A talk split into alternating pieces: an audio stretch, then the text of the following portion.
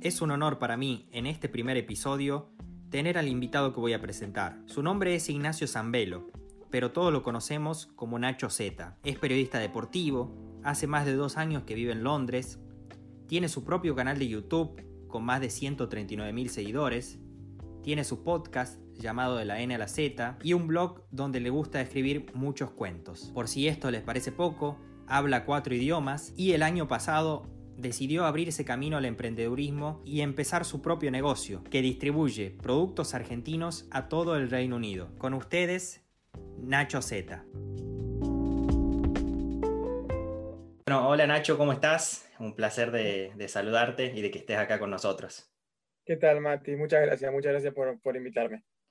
Bueno, le quiero contar a la gente que, que, en este primer episodio, espero que sea el primer episodio de muchos, estoy casualmente en la misma ciudad que el entrevistado. Es una persona muy interesante a lo cual se le puede abordar eh, de muchas maneras. Yo en esta entrevista elegí abordarlo por el lado de, del fútbol y de su conocimiento, su pasión, sus vivencias. Y por ahí van a encontrar otras entrevistas en su canal, en, en Nacho Z, en YouTube o en su podcast de La N a la Z, mucho más sobre él y bueno, por eso decidí más abarcarlo al fútbol, a, también a las vivencias que cuenta en su blog eh, de cuentos, que también hay muchos cuentos de fútbol. Y para empezar con la primera pregunta, quiero que, compares un poco, ya sé que hay una distancia años luz, pero ¿cómo ves eh, la, la, diferencia entre el fútbol inglés y el fútbol argentino? Porque más allá de la distancia hay algunos eh, puntos en común, como que los dos tienen sus equipos grandes bien marcados. Acá está el Big Six, allá están los cinco grandes. Los dos tuvieron problemas con los Barra Bravas, eh, en el caso de Argentina, que todavía siguen teniendo problemas y se tomaron las medidas de sacar los hinchas visitantes. Acá tuvieron problemas en los años 70, 80 con los hooligans y también se tomaron medidas, las cuales retratas muy bien en uno de tus últimos videos en el estadio del Millwall, y vos tuviste la experiencia de vivir un Boca River en Argentina en, en 2015, en la cancha de River, y un Liverpool Everton en 2014 acá, que también es un clásico. ¿Cómo sentís esa diferencia, no solo de ambiente, sino de, trasfondo de, todo el fútbol? Bueno, como, como vos decías, el fútbol lo puedes dividir en, en todos los aspectos. El primero es el juego, digamos, que Obviamente en, Europa el juego es mil veces mejor que, que, lo es en otras partes del mundo por el mero hecho de, de, que acá hay más dinero, entonces el que tiene más plata compra mejores jugadores, eh, tiene mejores técnicos y los puede formar mejor porque tiene mejores instalaciones, maquinaria, equipos de análisis, etcétera, etcétera. Eso es, es, es así, es así. No quiere decir que la, la, materia prima, entre comillas, no siga siendo de todas partes del mundo, de hecho muchos de los mejores jugadores del mundo son eh, sudamericanos. Y mm, después está el, el, eh, el, aspecto, como decías vos, social o, o, de hinchas. Acá también, como, como decías, en los 70, 80 los hooligans eran, eran bastante, bastante problemáticos. No sé si decirte más que los barras hoy en, en, en Argentina, pero sí que era bastante, bastante jodido. Eh, y, y, se han tomado medidas desde, desde el gobierno para, para sacarlos ya sea desde um, construcciones en los estadios para poder controlar más eh, el ingreso y egreso de los hinchas, sacar todo lo que en Argentina conocemos populares. Y, um, y, bueno, se ha hecho, se ha hecho y, se, ha, se ha erradicado, no te diría al 100%, pero el 99%, porque siempre algún que otro grupo violento hay por ahí. Y hoy la experiencia de, de ir a un estadio es, es eh, sumamente segura. Te diría que ya que mencionaste el clásico Liverpool-Everton, eh, tal vez en, mi experiencia ir al norte un poquito sea un poco más de eso rudimentario del fútbol o de las hinchadas, pero eso no lo hace peligroso ni, nada por el estilo. Que no quiere decir que no sigan pasando cosas. Hace unas dos semanas creo que, no me acuerdo si era Liverpool contra algún equipo que tiraron piedras a, uno de los buses de, de, creo que del Liverpool o del equipo visitante, no me acuerdo. Y fue lo mismo que pasó en el River Boca en, en, en 2018, digamos. Y y, pasa, pasa, pero a menor medida y está más controlado. Y, y el que hace algo mal fue el estadio por años. Entonces, eh, se ha convertido acá un lugar en el que puede ir todo el mundo como si fuese un espectáculo, un lugar de familia, y, también tiene su parte pasional, su parte de, de, hincha. Y si lo comparas con Argentina, creo que si bien de a poquito se ha intentado, sobre todo algunos clubes, por ejemplo, recuerdo algunos que, que, he ido, no sé, a la cancha de Banfield, por ejemplo, es un ambiente súper, súper familiar. Se me viene Banfield porque es a uno de los que he ido, pero debo haber muchos así. En, en cambio, em, ir a un River Boca, por ejemplo, mi, mi, mi, novia que es española me dice, ¿me llevarías a la cancha? Y yo le digo, mira, no sé si a la popular te llevaría. Y ella no le cuesta entender por qué, ¿viste? ¿Qué pasa? ¿Por qué es tan malo? Le digo, tal vez no te pase nada, pero el ambiente es, es, es, eh, es distinto. Eh, el fútbol argentino me sigue gustando porque soy argentino, se vive de manera distinta y bonita, pero sí que hay cosas que, que hay que cambiar, sobre todo a nivel organizativo y, y social. Sí, sí, totalmente. Totalmente. Uno en el fútbol argentino tiene sus anécdotas, tiene su, su de, vivir todo el lado, eh, todo el tiempo junto al, fútbol argentino, pero bueno, sí hay, hay muchísimas cosas para, para cambiar y que por ahí vemos y, nos lamenta. Bueno, en tu caso, eh, como escribís bien en tu blog, el, el, tema del Boca River en 2018, que, que por ahí lo, lo, viste más eh, de una manera más triste, porque bueno, fue lo que sentimos todos los argentinos. pero bueno, después también tenés vivencias con, como la de la final River Tigres en 2015, que fue como el inicio del, del ciclo Gallardo, y vos tenés una, una, historia particular que la contás muy bien en tu blog. Eh, te felicito por cómo escribís. Eh, por ahí tiene algo de, de Fontana Rosa, de, de, cómo te lleva a ese lado del fútbol. Eh, ¿La puedes contar un, un poco a esa, a esa anécdota? Sí, bueno, primero déjame aclarar que no, no aliento este comportamiento ni estoy orgulloso, simplemente fue una anécdota que quedó con amigos, que habrá sido la única cosa mala que habremos hecho en, en, en todas las veces que vamos a los partidos de fútbol. Es más, yo todas las canciones que son homófobas o racistas y, o, y eso no las canto porque estoy harto de eso, pero bueno, y yendo al grano, eh, no, no habíamos conseguido entrada para la final, habíamos ido a todos los partidos de esa Copa Libertadores, no habíamos conseguido entrada. Y, y bueno, nada, nos habíamos resignado porque no se podía, ya está, lo íbamos a ver en casa, pim, pum, pam, hasta que un compañero de la facu me dice, che, hay que intentar ir. Nunca se me hubiese cruzado por la cabeza porque yo soy lo que considero un, un buen tipo, tal vez hasta ese momento. Y, y, bueno, nos pusimos a ver que River jugaba la final con Tigres y la fase de grupo era con Tigres también. Eh, entonces teníamos una entrada que decía River Tigres, pero la fase de grupos decía entre paréntesis México al lado de Tigres y la de la final no. Entonces con un quita esmalte averiguamos que la pudimos sacar. Fuimos, pasamos algunos controles entre empujones y demás, no se revisaba mucho.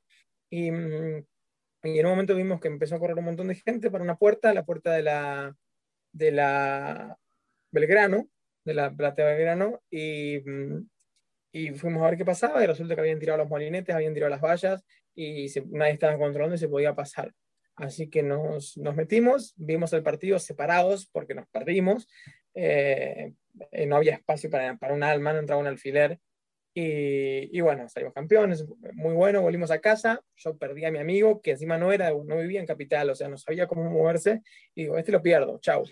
Y bueno, dos y media de la mañana por ahí me suena el timbre y, y ya apareció y festejamos. Y, y todo. Fue una experiencia que recuerdo bonita porque vi a mi equipo campeón de, de América después de todo lo que fue el descenso y demás, pero um, también fue como una revancha, volviendo a lo anterior, fue como una revancha de todo lo malo que pasa, porque cuántas entradas van para la barra, cuántas van a reventa, cuántos barras pasan sin que los controlen. Eh, y, y, y, todas esas cosas que si bien lo que hicimos nosotros no fue la forma justa de combatir con eso, sí fue como una lucha propia, digamos, de, de salirnos con, con la nuestra.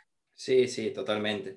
Incluso en una parte vos decís, eh, como si, si no podía entrar, me iba a tener que ir a buscar algún bar a verlo. Acá como por ahí tenés otras opciones, los partidos importantes, que son los fanfest, donde la gente también está tranquila sí. y todo eso. En eso yo creo que, que también eh, es algo que tenemos que, que, lograr, pero con mucho trabajo y con muchos años. Voy a cambiar un poco de lado, eh, hablar de, de tu 2020 que, que, bueno, varias veces lo retrataste como que, que, bueno, obviamente te afectó como a todos la situación global, eh, pero que dentro de todo para vos fue eh, un buen año. Eh, y una de esas cosas que engloba ese buen año fue el, el 17 de julio de 2020, donde viajas a Leeds y le toca eh, ascender al, equipo de, de, Marcelo Bielsa. Un poco contar tu experiencia, cómo terminaste ahí y todo lo que viviste y, bueno, lo que, lo opinabas de Bielsa, o sea, siempre lo viste de la manera eh, como después de, verlo ese día y de conocerlo, o antes tenías por ahí otro pensamiento sobre él? No, de Bielsa me parece un grandioso entrenador, o sea, es imposible discutir eso, imposible discutir que sea un buen entrenador. Y aparte de eso, eh, por lo menos por lo que se ve y lo que cuentan, es muy buena persona y, trae buenos valores al, al, fútbol, humaniza el fútbol, que eso para mí es lo más importante. Ganar o perder depende de mil, mil, mil factores, pero ser buena persona o no es decisión propia. Y, y bueno, Leeds eh, ya había ascendido, solamente restaba un partido para ver si salía campeón o salía segundo, pero bueno, ya habían ascendido y mm, no se permitían hinchas en el estadio por el, por el COVID en ese momento. Y dije, che, iré hasta allá, hasta Leeds, a, a, filmar los alrededores, porque calculo que los hinchas van a ir a festejar y demás. Valdrá la pena, la, la policía lo sacará, porque era un viaje en tren y de vuelta, más una noche de hotel, o sea, a mí iba a estar unos para pasarte la dólares 130, 150 dólares, algo así. Que suena caro para Argentina, pero acá sigue siendo caro, pero no es tan, tan, tanta plata. Pero bueno, seguía siendo caro, era una inversión. Y, mm, y dije, voy, no voy, y le pregunté a la gente, y la gente obviamente me dijo que sí, porque que, me iban a decir que no, no tenía nada para perder. Y bueno, fui y mm, hice dos videos. Uno fue mostrando la ciudad, que había calles con el nombre de Bielsa, eh, grafitis, pinturas, todo, todo revolucionado literalmente por Bielsa. Y, mm, y, otro video que surgió ahí, espontáneo, una persona sabía que yo estaba en Leeds, que estaba relacionada con el club, y me, mm, me dijo que podía tal vez hacerme pasar al palco. Así que súper agradecido.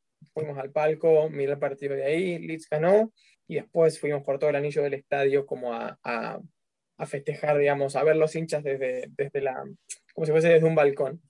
Y en eso ahí me cruzo con Bielsa y bueno, lo saludo, nos sacamos una foto y volviendo a antes lo, lo, que te digo de por qué me gusta tanto Bielsa, le, no le dije te admiro, te quiero, gracias por, por esto, no, le dije gracias por, por, por darle tan buenos valores al fútbol. Y, y, bueno, me sonrió y se fue, nos sacamos una foto.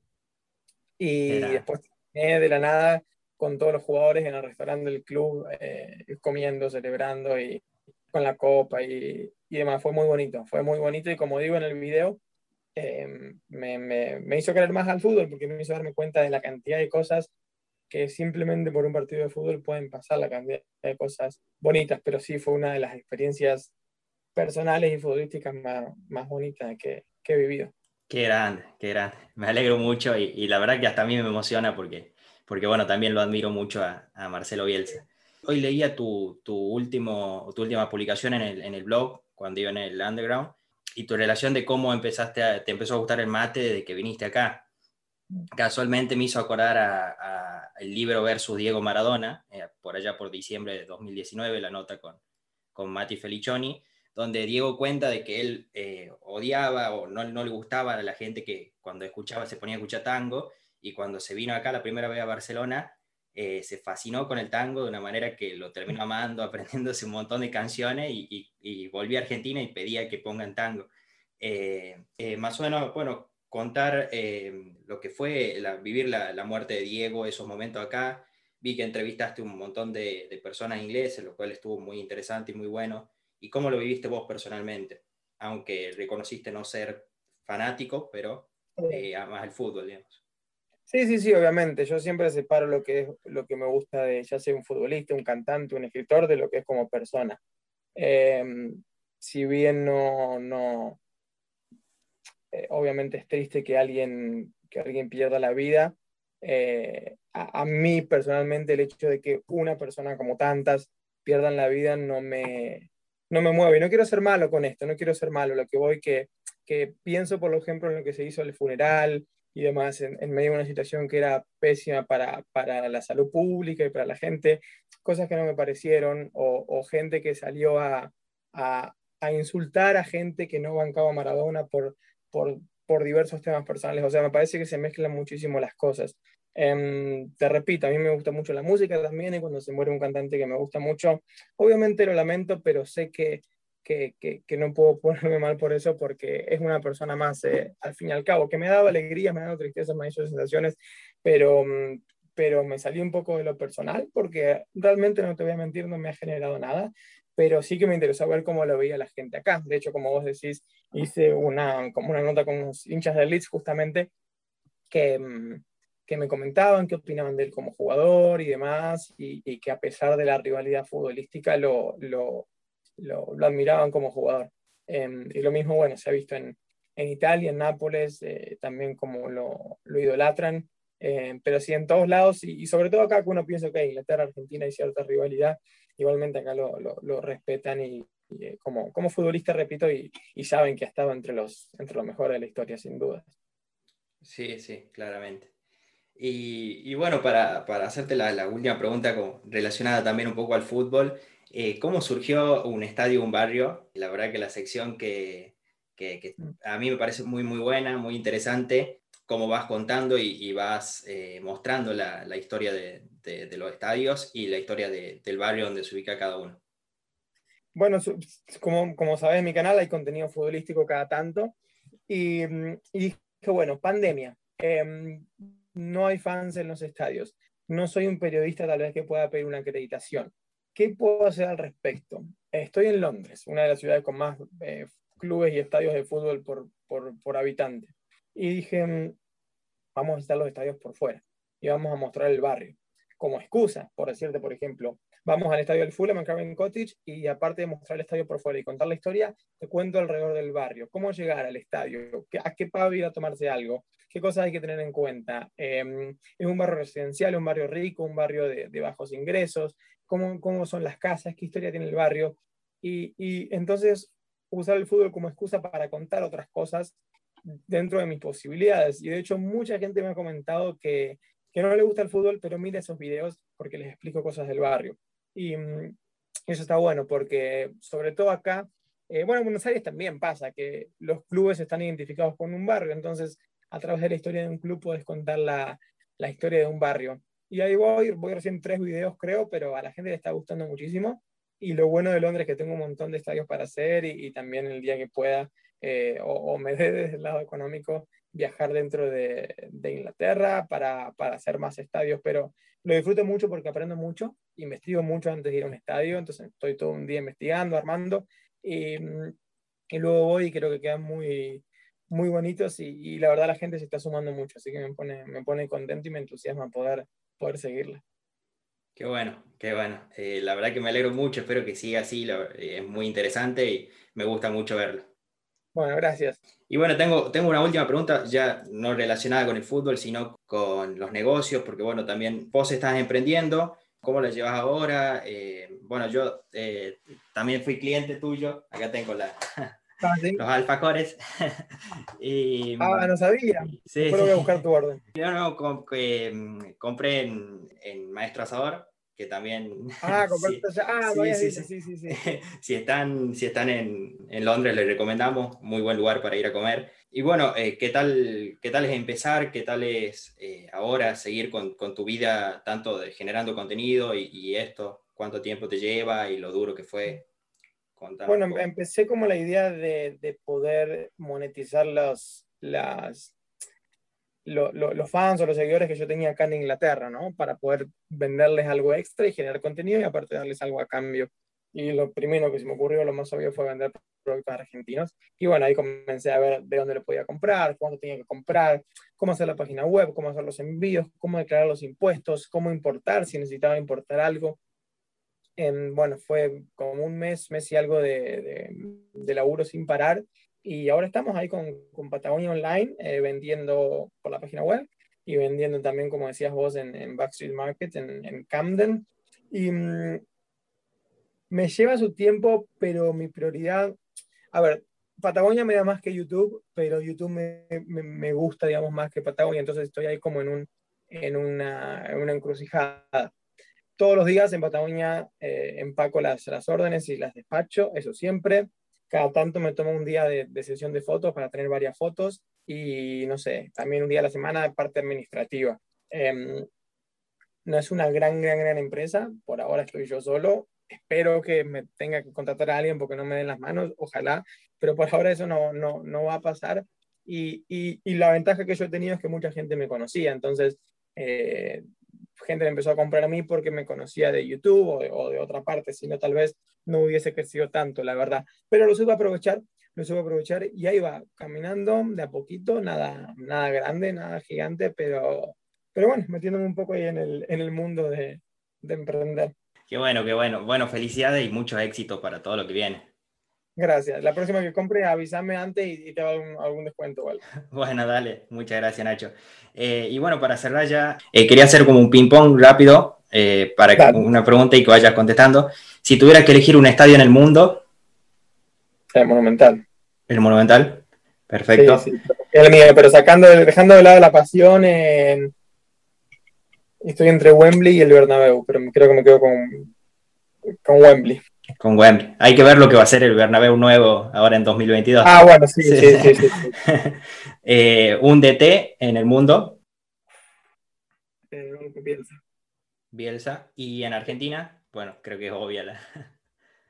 Estaba viendo si había otro que no sea tan obvio, pero, pero sí, vamos, con Gallardo. Bien. Eh, el, el, mejor jugador eh, hoy en, en el mundo. Está difícil, ¿eh? Em, ¿Se puede decir Messi todavía? O... Sí, claro. puede ser, puede ser. La verdad que ahora estoy laburando también los fines de semana, así que mucho tiempo para ver no tengo, pero, pero vamos por ahí, sí. Bien, ¿y en Argentina? Bueno, el fútbol argentino me mata porque se juega a la 1 o 2 de la mañana acá, pero claro. no estoy viendo mucho, la verdad, no, no te voy a mentir, no te voy a mentir. Te puedo decir de River quién, quién quien me gusta. Em, creo que Enzo Pérez ha, subido mucho el nivel y No, no, no, no, brilla, pero sí que es muy importante para, sí, el equipo. Y en los, en los últimos años en general, Enzo anduvo muy bien. Vamos a ver cómo le van el arco esta noche, pero porque le toca atajar.